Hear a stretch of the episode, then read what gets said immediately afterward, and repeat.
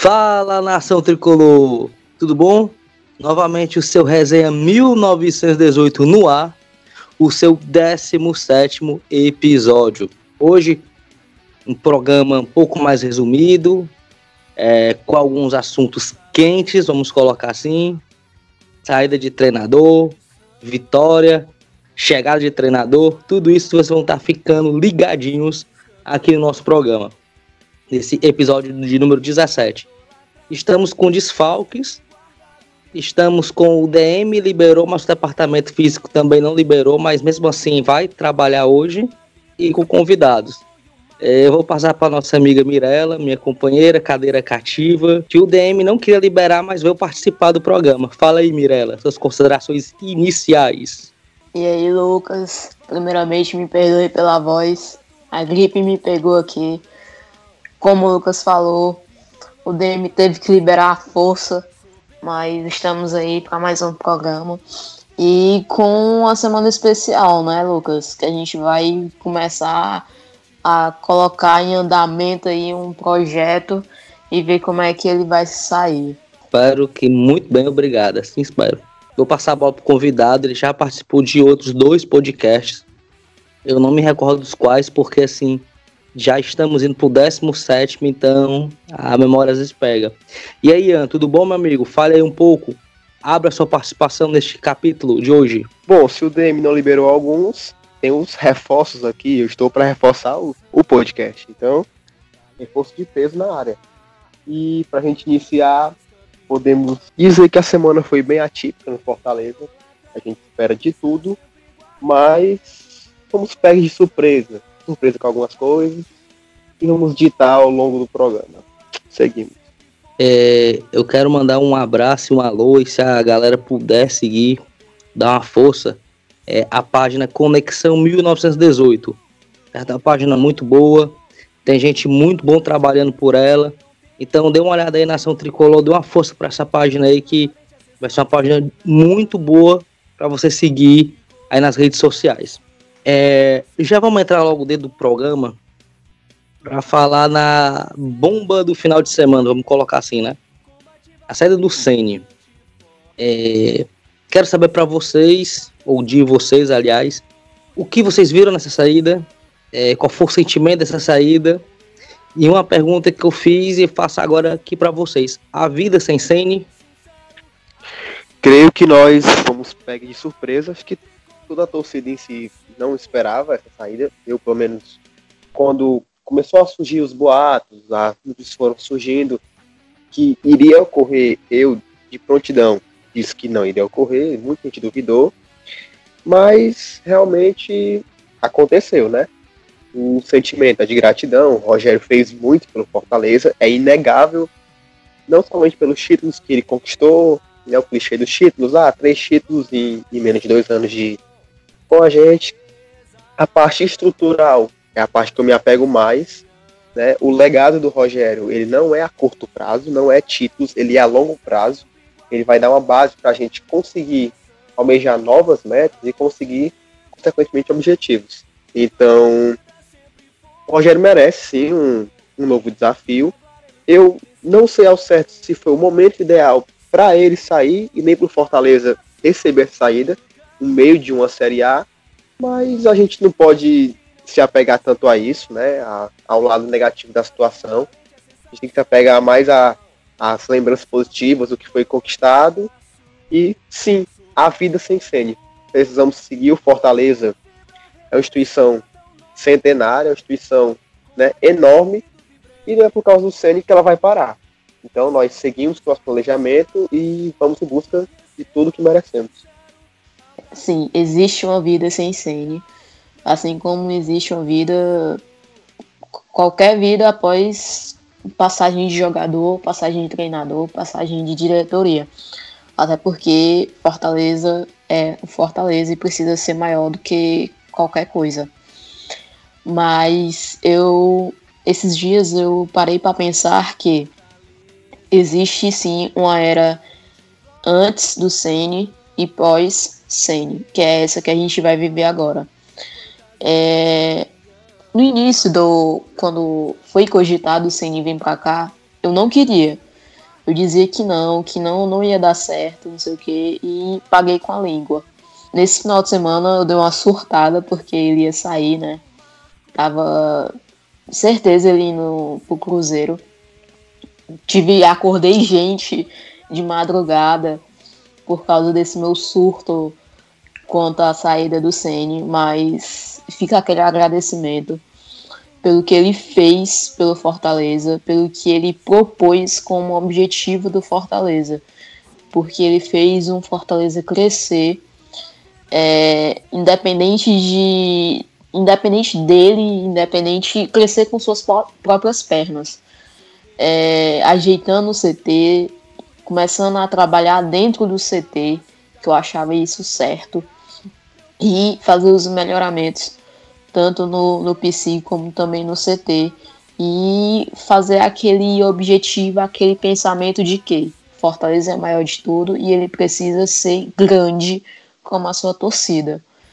Espero que ele seja feliz no Cruzeiro, não desejo mal a ele, mas eu fico com aquela pulga atrás da orelha e culpo um pouco a diretoria pela saída dele.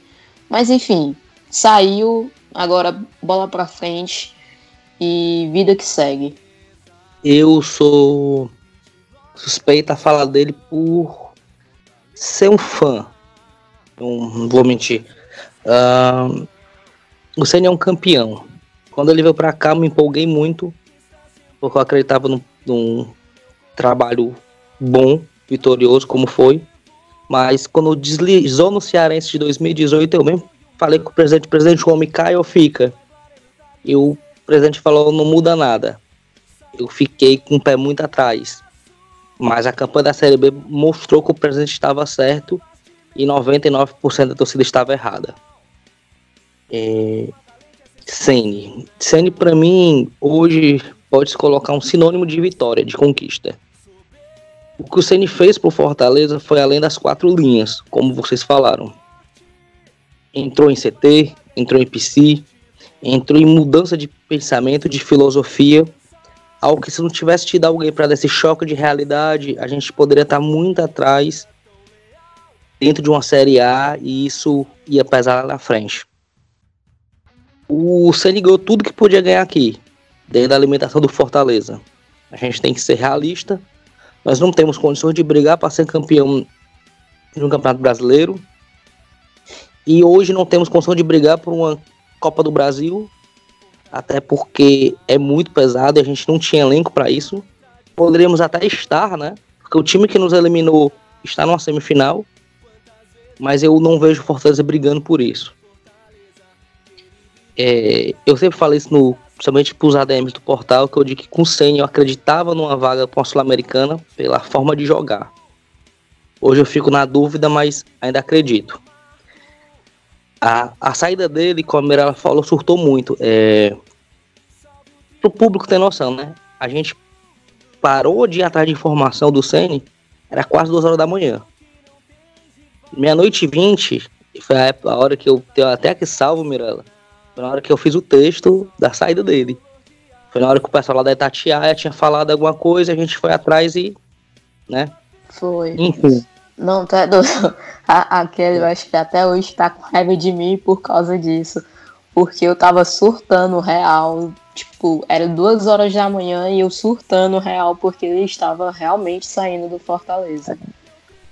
E a gente tentou fazer nosso trabalho, mas tem que respeitar as diretrizes, né? Aquela uhum. lagrimazinha caindo, ninguém querendo fazer nada, ninguém querendo fazer realmente o texto, ninguém querendo fazer realmente a arte porque tava doloroso fazer aquelas coisas. Mas é, como toda era tem seu fim, chegou o final da era Sene, a gente tem que ver os frutos positivos e os negativos também para aprender de lição, porque também houve erros. Desejar para ele, como profissional, ele fica mais próximo do objetivo dele, que todo mundo sabe que o objetivo dele maior é voltar ao São Paulo, é ser campeão pelo São Paulo. Isso é claro. E boa sorte para ele durante o restante da carreira dele, que eu tenho certeza que vai ser muito vitoriosa pela pessoa que ele é e pela vontade que ele coloca no que ele faz. E olhando para a gente, nós tivemos vários hiatos é, de pessoas importantes que passaram no Fortaleza, ou seja, mais um. Então, as pessoas passam, a instituição fica. O que a gente pode pensar é manter isso e melhorar. Porque o dia de amanhã a gente não sabe quem vai estar tá lá, se é jogador, presidente, mas o torcedor vai estar tá acompanhando essa instituição até, até o dia que o torcedor não estiver mais presente na terra, mas outros estarão.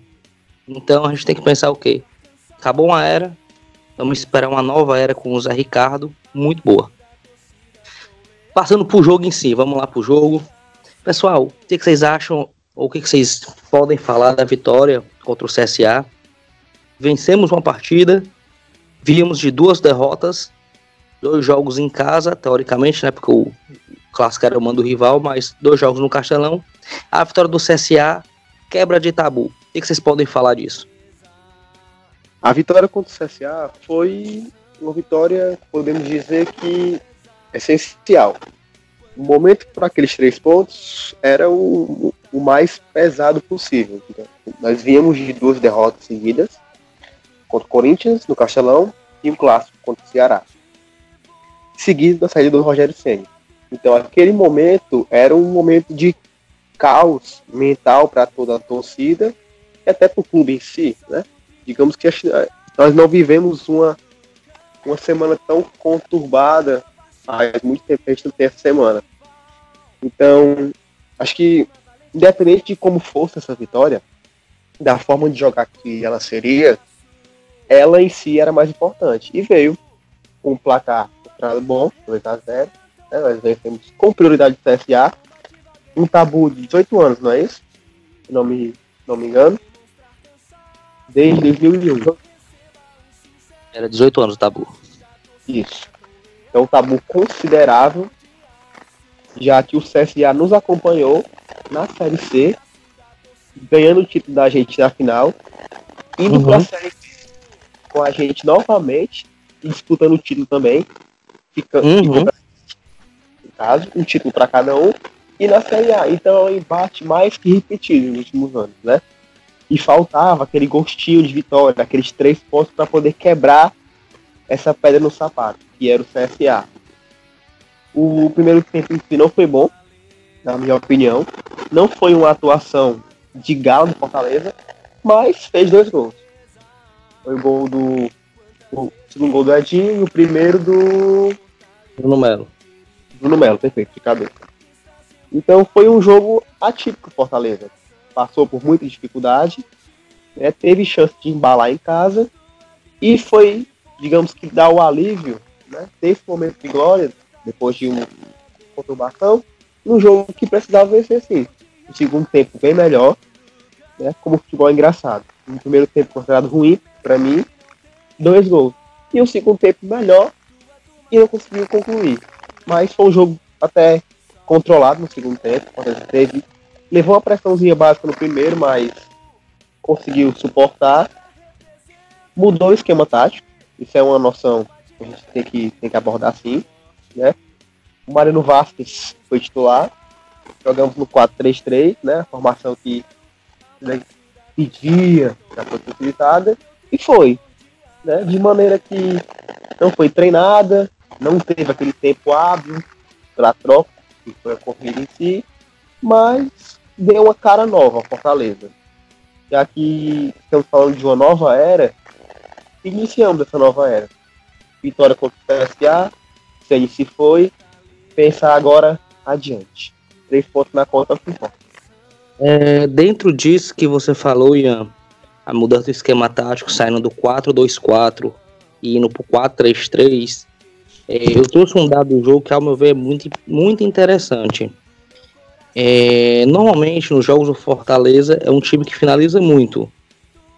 É um time que, que conclui muito no gol e que tem muita posse de bola. Nesse jogo, a posse de bola foi muito igual. 51% CSA, 49% a gente. Mas o que me assustou foi o quê? O CSA teve 16 finalizações, 5 no gol. E o Fortaleza teve 7 finalizações e 3 no gol. Então, quer dizer, um nível de quase 50% de acerto. Para vocês, esse número de finalizações baixas Porque eu fui aqui tentar dar uma lembrada. A gente finalizou pouquíssimo contra o Grêmio e contra o Flamengo. Mas nos outros jogos sempre a gente teve um, pelo menos 10 a 12 finalizações, pelo menos o que eu estou lembrando aqui. Para vocês, foi a mudança do esquema tático ou foi outra coisa de jogo, a atuação de alguns jogadores individualmente? Não, eu acho que já foi mais por conta da mudança do esquema. Até porque a gente jogava com quatro atacantes, né? Ou seja, não tinha aquele meio de campo para poder dominar a bola, parar um pouco a bola, ver para onde colocar, trabalhar mais a bola, né?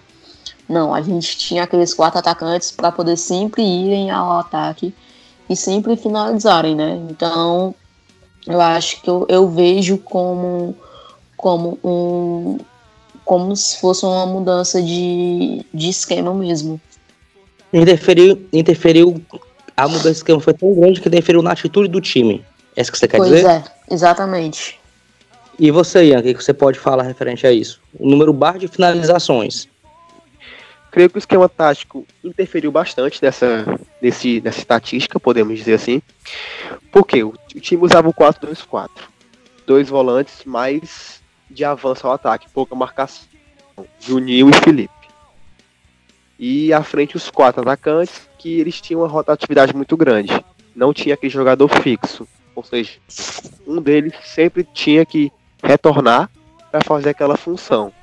Como era treinado, os quatro se entendiam muito bem. Né? Como foi feita a troca para o 4-3-3, ganhou-se aquele meia, aquele camisa 10. Só que ainda não há um entrosamento muito grande nesse sentido. E eu reparei que o campo do CSA, né, o estádio Rei Pelé, não é isso? Ele não não colabora nesse sentido. O gramado é um pouco ruim. O CSA jogar em casa também teve a, o domínio de posse de bola. O time do Rogério Ceni si é aquele time persuasivo, aquele time que gostava de ter a bola para si, para criar jogadas. O estilo do Marconi já deu uma abdicada desse, desse sentido e deu a bola para o CSA e por ser mandante eles quiseram aproveitar. Creio que a ideia foi utilizar mais da efetividade. Finalizar menos, mas finalizar com qualidade. De certa Pronto. forma, funcionou. Você chegou no ponto que eu queria. Porque assim, finalizou bem menos do que em outros jogos. É... Foram três chutes no gol, em direção do gol, e dois entraram. Então, quer dizer, um aproveitamento muito alto. Creio que essa era a ideia do técnico. Né? Deu a bola no CSA, para poder realmente eles terem essa, essa capacidade de, de essa intenção, digamos, né, reversa de avançar e pegar no contra-ataque. O ideal é um pouco diferente do que vinha ocorrendo. E, a, e também outra questão. O 4-2-4 vinha sendo utilizado com dois homens de área, muitas vezes. Sim. Não tão área, mas o André Luiz é aquele jogador mais parado, não é aquele cara de mobilidade em si. Então, a gente fala de finalização, muitas eram por bola aérea, bola parada, com dois homens dentro da área. Como retirou esse jogador para o Mariano Vasquez, só ficou o Wellington Paulista dentro da área. Então, o recurso bola aérea foi menos utilizado. Isso também interfere para poder cair o número de finalizações. E hoje, se tu for ver, existe aquela. Alguns analistas, né? Alguns aplicativos tal, coloca finalizações e finalizações certas ou finalizações perigosas. Isso. Porque é, eu vou dar um exemplo. Aqui tá dizendo que 17 vezes, 16 vezes. Mas tem a finalização que o cara chutou lá da. É, do meu chute. que foi na lua e é contado como finalização. Só chute sem nenhuma pretensão. Mais se livrou da bola do que chutou. Pronto, nesse linha de raciocínio. Agora, eu vejo uma vitória muito importante porque tira um peso que nós tínhamos e Sim, até tira o peso do Zé Ricardo da estreia dele. Em falar em Zé Ricardo, eu quero já comentar com vocês e saber a concepção de vocês. Zé Ricardo chegou em festa na capital cearense, torcida foi apoiar no aeroporto, gritar o nome do cara, mostrar um, um pouco da nossa torcida. E aí, Zé Ricardo é o nome correto para vocês? Era o nome ideal para este momento? E o que, é que vocês podem falar, expectativa desse trabalho? E se já Não, vou segurar essa última pergunta para depois. Vai lá, a rochinha aí. Não, eu não achava que ele fosse um bom nome pro Fortaleza. Simples. Por causa dos outros trabalhos que ele, que ele já fez, como no Flamengo, que ele, ao meu ver, foi o único que ele realmente se superou, fez o nome dele. Mas Botafogo e Vasco não foi tão bem assim. É, ao meu ver, eu tinha como em mente o nome como o Thiago Largue, que era analista de desempenho do Atlético Mineiro e virou é, técnico. Uhum. Então eu via ele como um técnico que ficasse ali pareu com, com o Rogério Ceni. É, até para dar continuidade ao trabalho, né? E o Zé Rica... e via também alguns nomes como Marcelo Oliveira e até o Barbieri, mas enfim, é... o Zé Ricardo era um dos nomes que eu não, não queria por conta dos trabalhos anteriores que ele fez. Mas como foi contratado, como já chegou, é, eu vi, eu vejo ele chegando no Fortaleza com a recepção da torcida com bons olhos, até para dar aquela força a ele, porque convenhamos, ele está aqui meio que substituindo entre aspas o Rogério Ceni que conquistou títulos inéditos no Fortaleza. Não tem como superar ele por enquanto, né? E acho que tão cedo assim. Mas é para dar aquela força a ele mesmo para dizer que a torcida abraçou ele e eu espero que ele dê continuidade ao trabalho, que consiga é, bons jogos, boas vitórias, bons trabalho, bom trabalho e que ele consiga engatar um Fortaleza para pelo menos conseguir ali uma sul-americana. E você, Ian? Zé Ricardo. A princípio também não é o nome que eu traria para Fortaleza nesse momento, a questão não é nem nada contra os trabalhos dele que foram recentes. Eu considero até bons trabalhos. Você pegar a questão do Vasco, que ele tirou o Vasco da zona de rebaixamento, levou até sétimo colocado. Eu até olhei algo nessa posição. O Flamengo também, campeão carioca. Me parece até um bom treinador. Mas a questão pro Fortaleza atualmente, creio que de perfil. Não traria pelo perfil como a menina falou, Rogério Ceni ainda é o, a estátua que fica no PC, até acho que merecia no caso. Né? Não vai ter como superar ele tão fácil. Precisamos seguir, mas eu esperava um treinador mais a nível do Ceni, em perfil mesmo, em estilo de jogo. Eu imaginava Thiago Largue ou Barbieri. Eram minhas opções. Dorival Júnior era um nome que eu gostaria, caso a parte financeira colaborasse. Eu acho que não é o caso, é um treinador de escalão mais alto, então uhum. o valor financeiro seria mais complicado. Mas eu creio que vale a aposta. O Zé Ricardo veio de boa vontade, não é fácil chegar na situação, por tudo que ocorreu. É, ele é um treinador um pouco mais contido, eu vou até chamar assim, do que o Rogério. Por isso que eu não traria o Rogério filosofia mais de posse de bola, de ataque, que prega a ofensividade. O Zé Ricardo prega pela contenção. Então teremos é, outro esquema tático, talvez jogadores é, ganhem nova oportunidade. No caso, Bruno Melo pode ser um que teve destaque no jogo contra o CSA, enfim. Eu não sei se é o momento propício para ter essa troca toda. Estamos no meio de uma Série A, a situação não é, é confortável a, a médio prazo. Né? Não são muitos pontos de diferença, mas duas derrotas que podem complicar a gente, né? caso tenha essa troca, e requer tempo. Todo técnico precisa de tempo para poder montar um bom trabalho. O Zé Ricardo não é diferente disso. Ele vai ter que implantar o método dele, os caras vão ter que assimilar isso, né? Isso requer tempo. E enquanto não acostumar, o que, que será que vai acontecer em pontuação? Esse é o meu receio com a troca de estilo. Mas é todo apoio a ele. A torcida fez bem em recepcionar no aeroporto, aquele abraço, aquele tamo junto. Você veio, a gente vai te apoiar ao máximo. E a Mirella falou que queimou a língua com o Rogério. A gente espera repetir a dose, queimar a língua com o Zé Ricardo. Ele faça um belo trabalho e que almejamos tanto a permanência quanto a Sul-Americana. Boa sorte a ele. Concordo contigo, eu quero queimar a língua também, igual a vocês. É difícil, aqui tá todo mundo com o mesmo pensamento, mas eu também. Meu primeiro nome seria o Thiago. Meu primeiro nome. Pelo esquema que ele apontava no Atlético, é um esquema de 4-3-3, com dois pontas rápido. com É mais a Fortaleza. É, com um volante de saída que jogava de intermediária a intermediária. Então, esse era o treinador que eu tinha a intenção, ou o Guto Ferreira. É, ver o Zé, o Zé do PC, certo? Vai ser, vamos chamar de Zé do PC. É, a Mirella falou do Flamengo. Em números, o trabalho do Zé Ricardo no Flamengo foi o melhor, mas o mais contestado também. Por quê? Porque ele tinha peças, ele tinha elenco naquela época. E foi o que eu conversei muito com algumas pessoas do Rio. O, o Zé Ricardo tem um receio tão grande de perder alguns determinados jogos que ele encheu o time de volante. E aí o, medo de ganhar, né? O medo de perder também ele deixa sem o, o medo de ganhar. E aí acabava daqueles empates sem sal. É, Já Vasco e Botafogo, ele pegou elencos de uma qualidade mais baixa, principalmente o Vasco na época, e conseguiu dar um- uma boa continuidade. Detalhe, que a gente não falou, eu vou dar um, um parênteses. Ele é o treinador tampão.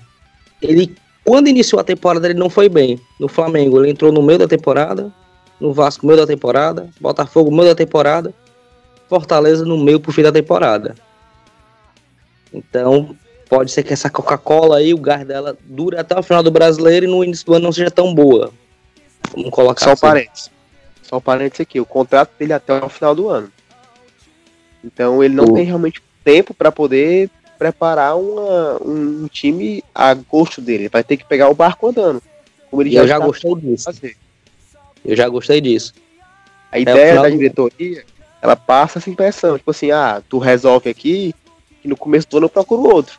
Se tu for bem aqui, a gente te deixa. É mais ou menos isso.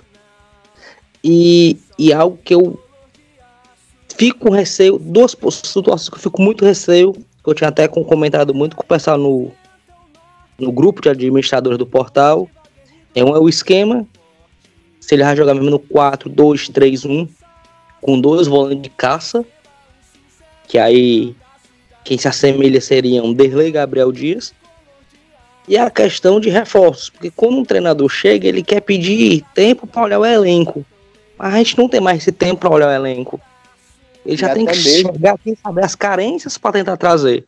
O que, que vocês Perdão. podem falar sobre esses dois pontos, esquema e reforços? Não, ele tem que jogar no, no esquema que ele. Na verdade, assim, ele tem que estudar o elenco, né? Ver quem. quais os jogadores que ele tem e como ele pode usar essas armas que ele, que ele tem. Ao meu ver, é para ele poder usar o 4-3-3. E usar bem o Felipe e o Juninho. Ou então o Juninho e Araruna, não sei. Mas usar o Mariano Vasquez e os três atacantes. Qual foi a tua outra pergunta, Lucas? A questão das contratações, do tempo de contratação, né? Porque Pronto. existe adaptação, estudar o elenco, e esse tempo está cada vez menor. Exatamente. É, é aquela coisa, né? A gente estava até falando sobre isso lá, lá no, no grupo. Que o ma- meu maior medo de trocar treinador numa época dessa é porque estamos com pouco tempo, estamos brigando para não cair. O treinador que chegar, no caso que chegou, que é o Zé Ricardo, tem pouco tempo para poder estudar o elenco, para ver qual esquema usar, para colocar a metodologia e a filosofia dele em jogo, para poder pedir contratação, para esses contratados chegarem em forma e se encaixarem no elenco. Uhum. Então, a gente está aqui apontando vários fatores que, se for realmente esperar, não, não vai ter tempo. Vai ter que Tudo ir isso correndo isso enquanto o campeonato tá correndo aí. E a gente tem que ficar brigando para poder não cair. Então, realmente, é- dá aquele medo, sabe, Lucas? Dá você fica com o pé atrás. Eu, pelo menos, eu tô com os dois pés atrás. Mas eu espero muito que eu queime a minha língua quanto a isso, porque é realmente, eu acho preocupante isso para mim. E você, Ian? Bom, o Zé Ricardo realmente é um técnico tampão. Vou usar o seu adjetivo aí. Né? Creio que a, ele foi trago até mesmo por esse motivo, por ele já ter a experiência e já estar acostumado a viver situações desse estilo. O que me preocupa é o seguinte: o técnico chega, além de estudar o elenco, ele, ele tem preferências óbvias. Né? Natural que com o trabalho ele vá amadurecendo um, dois esquemas que ele prefira. Isso é super natural. A questão é, se o elenco não for preferível aos esquemas dele, o que ele vai fazer? Porque ele vai implantar o que ele, o que ele conhece, o que ele entende de futebol.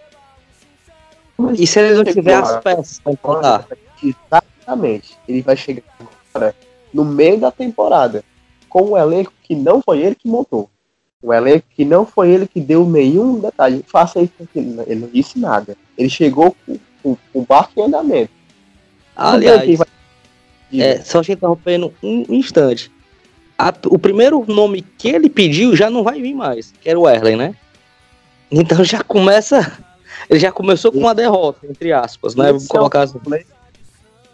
Realmente de trazer um técnico a curto prazo, com andando, com um barco andando. Porque ele não vai ter a voz ativa dentro do clube para poder dizer. Porque se ele disser assim, olha, o elenco tá ruim, eu quero um elenco novo. Vão trazer? Não vão. É impossível, é inviável. Então ele vai ter que trabalhar com o que ele tem. Com duas, três, quatro ressalvas que ele possa conseguir trazer. E já pediu um que não vai vir. Então já é realmente preocupante para ele porque ele vai enxergar carências que o Rogério não enxergava. Cada um tem uma diferente. Então, se ele se a diretoria, eu quero, eu, eu quero seis reforços, fulano, fulano, fulano, vou trazer? Difícil. Ele vai especificar. Até porque na Série A, a gente não pode trazer mais seis. Agora o número é menor. Existe um limite. Então você vai ter que ir aonde? Série B ou Série C? Será que tem peça de qualidade para se encaixar? Será que vai ser fácil negociações? E se, se procurar direitinho, tem como, tem como pegar, né? O problema tem. mais é o dinheiro. Pronto, se você ter dinheiro. Tem. A gente mesmo tava brincando lá, até você comentou, visto, tá cheio de diretor de futebol. Porque no instante a gente levantou 4, 5 nomes de jogador de lateral e zagueiro, no instante. Agora a questão é, será que vai chegar lá com o Cacau para trazer o cara? Será que Porque, por exemplo, Todo mundo sabe que tá doido pra trazer o Liger. A gente tem a bala para chegar no, no, Red Bull hoje e pagar a multa pro Liger vir? Não tem. Então, então, creio que esse é o problema.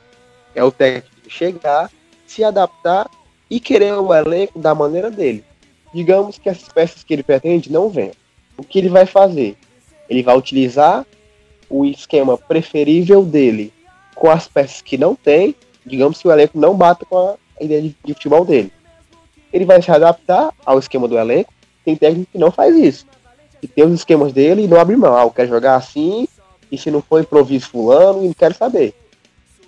É, esperamos que ele tenha consciência, primeiro que tudo se encaixe, que ele consiga as peças e que a ideologia do elenco bata com a dele. Isso é o preferível. Caso não, que ele se adapte ao elenco.